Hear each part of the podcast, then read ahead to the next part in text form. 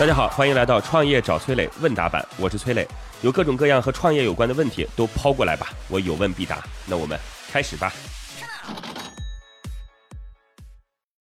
章鱼大丸子提问说：“崔磊老师您好，我在家乡中部的三线城市开了一家日本料理店，目前经营有一些问题。首先，老家的居民对于日本料理中的生鱼片之类的生食不是很能接受，客户教育的过程实在是有点慢。其次，客单价偏高，那客人也不多，那我该怎么办呢？不好，生意不好就关门呗。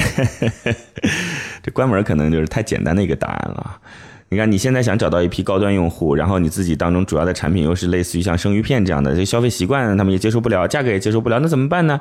哎呀，日本料理是指吃日本东西嘛，日本东西当中也包含很多的，拉面总能吃得起吧？是吧？拉面吃得起，那就主要做拉面呀。烤串儿大家总能接受得了吧？你看，在国内吃烤串儿这事儿，大家是很习惯的，吃着烤串儿，喝着啤酒，然后再卖着拉面，就把日料当中最接近你们的那个产品类目，向你自己周边的那个顾客进行输出呗，这不是很简单的一个道理嘛，是吧？那如果说这生意还是做不好的话，就是那你就考虑自己是不是得找找止损线在哪里了。我呢也也开了个日本料理店啊，跟朋友一起合合开的，在杭州啊。各位有有兴趣的话啊，不是有时间来的话，也可以去做做客啊，打个折什么的啊。长得好看还可以免费。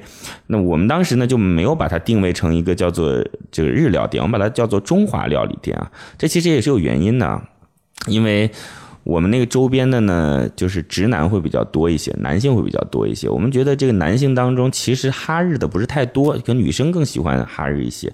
我们周边都是一些程序员啊什么的，所以我们觉得，既然尽管是相同的类目，但是我们还是把它作为叫中华料理店，可能对于这个客户的接受度会更高一些。就道理很简单嘛，就是你身边是一批什么样的用户，就来为他们提供什么产品。当你不是那种。说能够引导市场的人的时候，当你自己也没有足够的成本可以去接受引导市场所需要的这个时间成本的时候，安安心心的做好服务吧，好吧，那就这样，祝您成功，谢谢。好，在这里要告诉各位哦，各位可以加我的个人微信号八六六二幺幺八六六二幺幺，我自己组建了一个专门服务创业者的社群，叫乐客独角兽，这当中已经有一万多号创业者了。大家加入进来，有关创业的问题，我有问必答，希望能够帮助到各位哦。我的个人微信号是八六六二幺幺八六六二幺幺，等你来哦。听众天黑黑提问说。磊哥你好，我在一家创业公司工作已经有一年多了，待遇什么的都还可以，但是有一个问题，我很多时候已经把自己的事情做完了，下班时间到了就回家了。可是老板觉得这样不好，应该主动加班，多干一点之后的活，觉得这样主动工作才是好的行为。对于这样的企业文化，嗯，磊哥你怎么看呢？我是一个公司的创始人，你觉得我我我会怎么想这个问题？所以我的态度肯定是不公允的。咱们俩是站在一个。对立面的角度来思考这个问题的，那这样吧，我就说说看，老板为什么觉得员工应该加班吧？就是一家创业公司啊，其实是没有任何优势的，所谓的优势就只有坚毅的品格而已。然后所谓的优势就只有坚毅的品格加上运气而已。你想想看，在阿里巴巴啊，就如果你在杭州的话，你会看到说凌晨两三点钟灯火通明。